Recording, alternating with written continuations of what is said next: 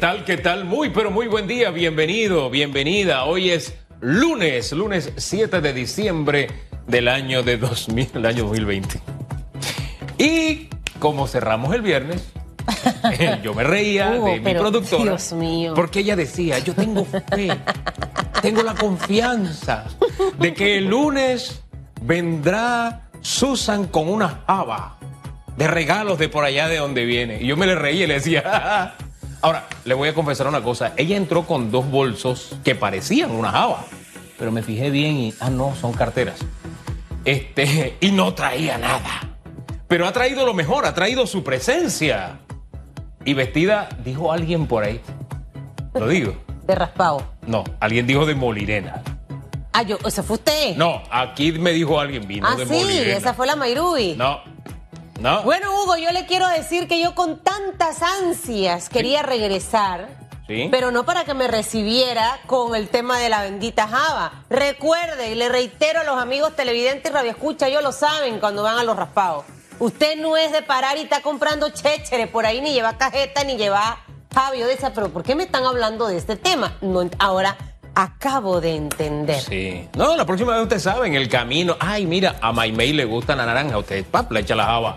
No, eh, le gusta la. ahí da. Hombre, si no puede. Yo la vi que usted servía pescado frito. Tráigalo, pero no las deje así.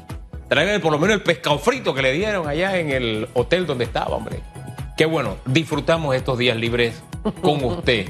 Pero extrañamos, la extrañamos y no es igual sin usted. Bueno, mire, aquí hay algo positivo en esta moraleja. Yo sería una buena política porque no voy a regalar nada. No va a haber java, no va a haber nada, mire. Dice que el que no da no va, pero ya eso se cayó. no, no, no, eso no, no, es no, no. cierto. Uno da otras cosas. Sí, señor. Uno da Así otras es, cosas en la es. vida. Usted hoy de amor, usted hoy de pasión, usted hoy de sonrisas, usted hoy de alegría. Mire, no importa que tengamos dos mil, mil ochocientos, dos mil y tantos casos por día, no se me aterre. Lo que sí tiene que hacer es cuidarse, cuidarse y cuidarse mucho. Eh, las medidas de prevención las tenemos todos en nuestras manos. No queremos regresar a una cuarentena, no queremos regresar a estar encerrados en casa. Necesitamos que todos pongamos de nuestra parte, Hugo. Creo que ese es el mensaje esta mañana. Mire, eh, desde, desde marzo que empezó esto, tanto Hugo como yo, hemos estado expuestos. Y- y yo he estado limpiando mesas cerca de la gente y no me ha pasado nada porque me he cuidado y porque el que está ahí arriba también me guarda y me protege. Así que usted mentalícese, mire las cositas que hace mal, las que hace bien Hugo, empiece a corregir. Las historias están ahí hasta que lo vivimos, es que empezamos a tomar medidas. Hay ya que reaccionar. Necesitamos cuidarnos. No podemos parar de trabajar, Hugo Enrique. La gente necesita su plata, las empresas necesitan seguir trabajando, la gente está esperando todavía que la llamen a trabajar. Así que hay que poner de nuestra parte. Oiga, no hay que parar, no podemos detenernos, de eso se trata, por eso día a día estamos aquí. Es lunes, es una palabra, pero ese lunes usted le da el significado que usted quiere, lunes de esperanza, lunes de trabajo, lunes de ánimo, no se quede simplemente en lo que usted quiere. Busque, intente, trate, toque, porque al que, le- al que toca se le abre, dice, dice la palabra, y eso es así. No se quede de brazos cruzados, dice Susan, es que el de allá arriba nos protege. Sí, él nos está protegiendo, es verdad. Pero, ¿sabe una cosa? Usted también tiene que protegerse. A usted le toca hacer su parte. A mí me toca hacer mi parte. Por eso nos hemos podido mantener durante todos estos años aquí. Digo, durante todas. Bueno, sí, los años y estos meses también. Aquí al pie del cañón. Pero son las 7:34 minutos. Hay decisión geopolítica que se ha tomado.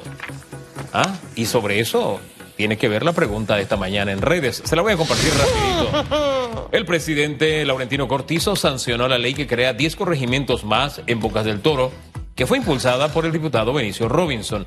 ¿Considera usted esta ley prioritaria? ¿La considera necesaria en medio de la pandemia? Eh, opine usando el hashtag radiografía.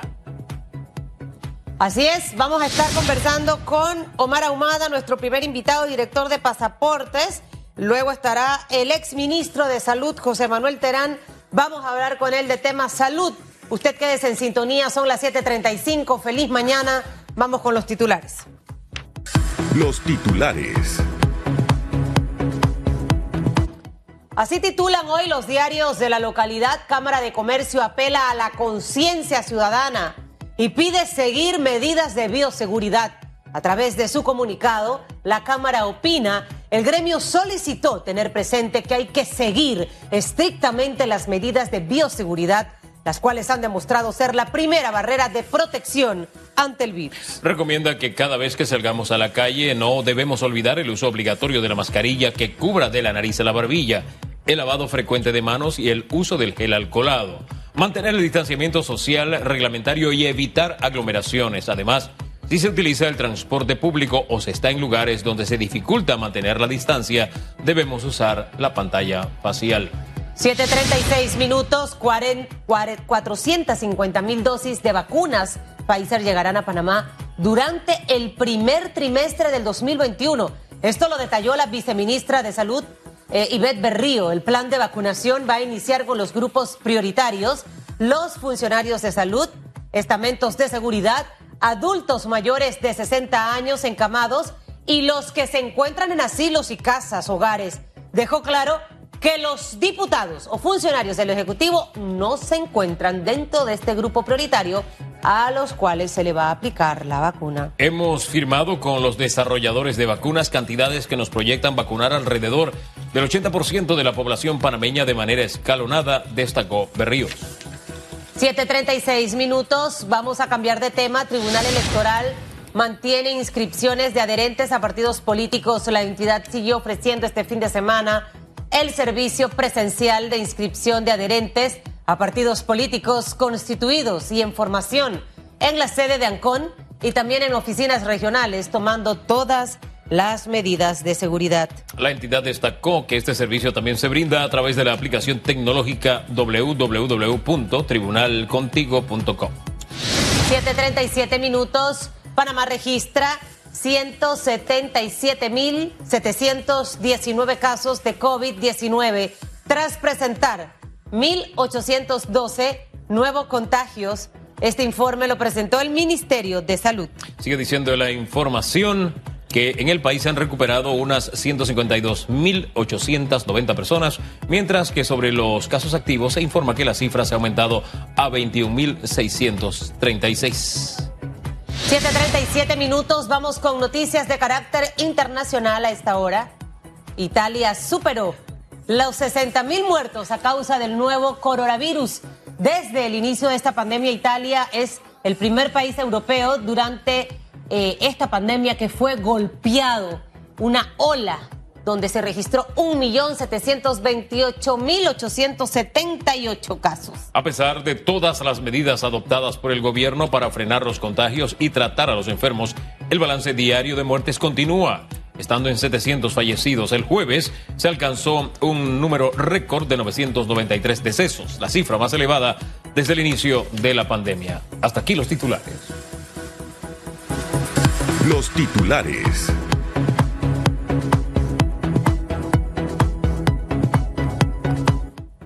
Son las 7:38 minutos. Rápidamente vamos con nuestro primer invitado esta mañana, iniciando la semana. El director de Pasaportes, Omar Ahumada, nos acompaña. Don Omar, muy buen día. Buen día, Hugo. Buen día, buen día, Susan. ¿Cómo están? Saludos a todos. Saludos, bienvenido a Radiografía. Señora Ahumada, em, aumento de trámites en pasaportes en fin de año. Recibimos siempre todas las mañanas los reportes de Edwin Ávila Hugo de los aviones que salen, los aviones que llegan, los pasajeros que salen, los pasajeros que se quedan. Y sabe que en ese momento yo, yo, yo me decía, tanta gente viajando. Esto quiere decir que también puede estar el tema de los pasaportes activos. Eh, eh, cómo se ha manejado durante esta pandemia. En el caso, por ejemplo, de la cédula, señora Humada, se extendió su vigencia. En el caso de pasaportes, ¿hay algo parecido o se mantiene prácticamente todo igual? Bueno, gracias por la oportunidad, Susan. En efecto, nosotros desde que el Aeropuerto Internacional de Tucumán eh, reabrió operaciones, nosotros también acá hemos eh, creado las condiciones para que todos los panameños que tengan a bien renovar o sacar su pasaporte lo puedan hacer. Y desde el mes de agosto, más o menos, se han incrementado considerablemente la cantidad de trámites que se han hecho. Nada más por decirte una, una cifra, el mes pasado se tramitaron 3.983 pasaportes en lo que fue el mes de noviembre, lo que representa que a la fecha se hayan tramitado 40.942 pasaportes en lo que va del año. Así que eh, más de 40.000 panameños han tramitado eh, por primera vez, han renovado su pasaporte. Ahora bien, se ha incrementado, mm, eh, me imagino me está hablando lo que es la evolución de este periodo de pandemia, pero si comparamos con el año pasado, por ejemplo, el mismo periodo de tiempo, ¿qué nos dice la cifra? Ah, no, las cifras son a considerar, Hugo. Eh, nosotros hemos tenido, obviamente, a raíz de la pandemia, eh, muchos, muchas personas no han tramitado. Obviamente, en algún momento el aeropuerto estuvo cerrado, algunos países tienen sus fronteras cerradas y obviamente la merma ha sido considerable. Nosotros, en época normal, para que tengan una idea, eh, se tramitan 500 pasaportes al día. Ahora estamos haciendo 150, 200. Lo más que hemos hecho son 350 en un día y, y para nosotros fue sorpresa. La verdad es que obviamente ha sido mucho menos los pasaportes que se han emitido en este año 2020 a consideración del año pasado que rompimos cifra en la cantidad de pasaportes emitidos. El año pasado, ¿cuántos, eh, para esta época, cuántos pasaportes se habían emitido, señora Ahumada? El año pasado, ya casi para esta fecha, habíamos emitido 150 mil. ¡Wow! O sea que sí, sí bajó, pero eh, el, número con el que se mantienen ustedes también nos demuestra que mucha gente ha estado viajando o pretende eh, obviamente viajar. ¿Cómo ha sido el trámite? Las personas tienen que ir a las instalaciones de pasaporte, se puede hacer online. Eh, ¿Cuáles son esas otras opciones que tiene hoy el ciudadano para poder renovar o sacar por primera vez su pasaporte? Bueno, nosotros tenemos un servicio en línea para la cita para que no tengas que venir a tomar el tiquete eh, y esperar tanto. La verdad es que el trámite eh, es rápido, que es el FluYap, que es un app para citas que tenemos, pero además de eso tenemos oficinas regionales en todo el interior del país.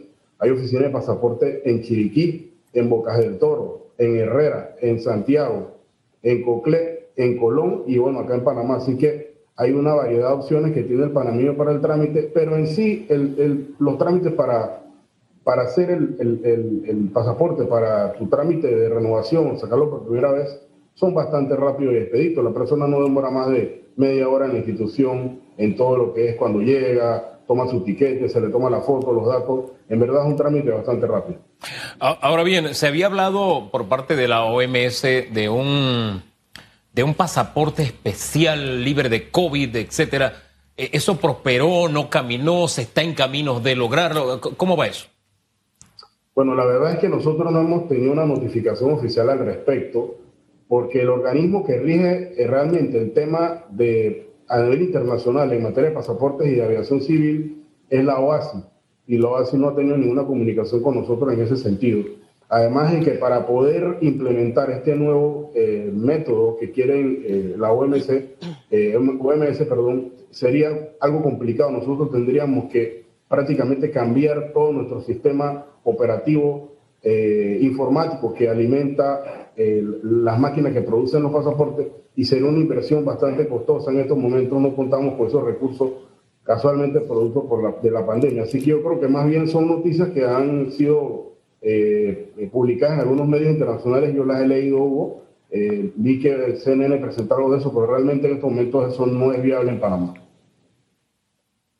Ahora, dentro de todo este proceso, señora Humada, las personas pueden sacar su cita, eh, obviamente digital, pero el resto de los trámites sí es necesario que acudan a las oficinas. En el caso de menores de edad que van a sacar su pasaporte por primera vez, este, háblenos un poquito de cómo va a ser este trámite, cuál es el horario que tienen todas las oficinas.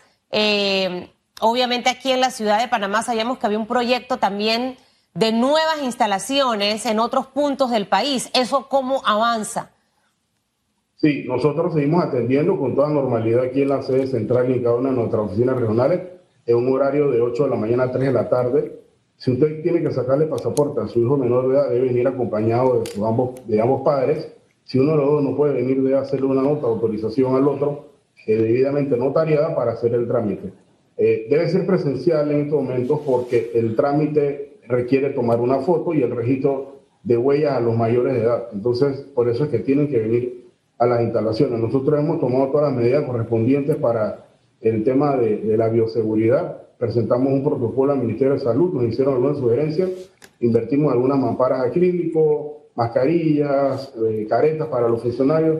Nosotros tenemos las condiciones eh, aquí para poder recibir a las personas y que puedan realizar los trámites tanto en la sede central como en cada una de nuestras regionales.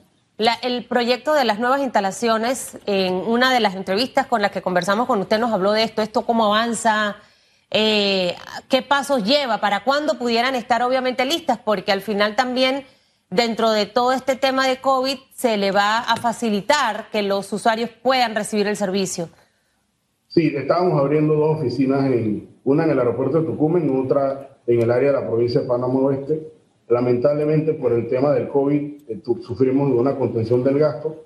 Eh, a nosotros nos congelaron, por decirlo así, o pasó al fondo COVID casi 700 mil dólares, que obviamente nos causó una merma importante para poder seguir adelante con estos proyectos. Esperamos que cuando las condiciones eh, varíen podamos abrir estas dos nuevas oficinas el próximo año eh, las tenemos en proyecto, habíamos avanzado, teníamos los locales, eh, teníamos eh, prácticamente un 30% de avance. Lamentablemente por la pandemia esto va a quedar para el próximo año. quiero aprovechar los últimos minutos para hablar de algo que comenzó el día sábado. No tiene necesariamente que ver con su oficina, pero por lo general, usted maneja información sobre el particular. Comenzó la entrega de, pavos, jamones, cortes de cerdo y demás a eh, como parte de Panamá Solidario, eh, si nos mantiene al tanto de, qué tal fue este primer fin de semana. Sí, gracias Hugo. Mira, en efecto, yo también colaboro con Panamá Solidario, soy el coordinador del, del área Panamá Oeste, me toca ver el área Raihan, eh, como parte también de las funciones que nos ha otorgado pues, el órgano ejecutivo, el presidente de la República, el vicepresidente Carrizo también. Y obviamente el sábado iniciamos el área, en el área oeste la entrega de estos productos navideños de la mano de las juntas técnicas, de las juntas comunales que nos están colaborando y también los municipios que forman parte de este gran esfuerzo de Panamá Solidario, pudimos, en esta primera entrega, eh, se pudieron entregar productos como picnic, Boston Boot, pavi pollo, pollo con sabor a jamón, bolitas de jamón y otros productos vinculados también a, cerdo. Eh, tenemos eh, costilla y otro tipo de productos que han sido entregados usualmente son productos que la gente adquiere en este mes de diciembre y que tenía la posibilidad de comprarlos a través de las naviferias que se organizaba en Lima. Producto de la pandemia, estas ferias no pueden ser realizadas y eh, el equipo de Panamá Solidario va a estar distribuyendo 1.5 millones de piezas de, estos productos a nivel nacional durante tres semanas seguidas y, y esperamos terminar antes de Navidad. ¿Cómo, ¿Cómo se desarrollará la logística? ¿Cuál será para evitar que haya aglomeraciones por una parte y también, como es una entrega física, cada vez que hay entregas físicas, viene la denuncia de la selectividad y de la entrega eh, con motivaciones políticas. Mm. Esos dos elementos. Bueno, mira, Hugo, nosotros en el caso del área que yo coordino, lo hacemos en la mano de, las juntas comunales eh, y las juntas técnicas, que son las entidades públicas y obviamente la Fuerza de Tarea Conjunta también participa del esfuerzo. Eh, hay que entender algo, estamos viviendo un momento complicado en donde hay que tener sentido de solidaridad. Estos productos son para aquellas personas que en este momento no tengan los recursos para poder adquirirlos, porque usualmente estos productos se venden, pero producto de lo que está sucediendo, vamos entonces a entregarlo como parte de un esfuerzo del gobierno. Pero hay que entender que esto no es para todo el mundo, es para aquellas personas que en este momento no están trabajando, que han perdido su empleo, que no cuentan con los recursos para poder comprar estos productos para poder poner su cena de Navidad y el gobierno se lo va a estar entregando. Le hemos pedido a los equipos de las juntas comunales que verifiquen en el app que tenemos para que no se le entreguen a personas que en este momento sean empleados públicos o jubilados o pensionados o personas que en estos momentos aparezcan en alguna planilla del sector privado cotizando en la caja del Seguro Social.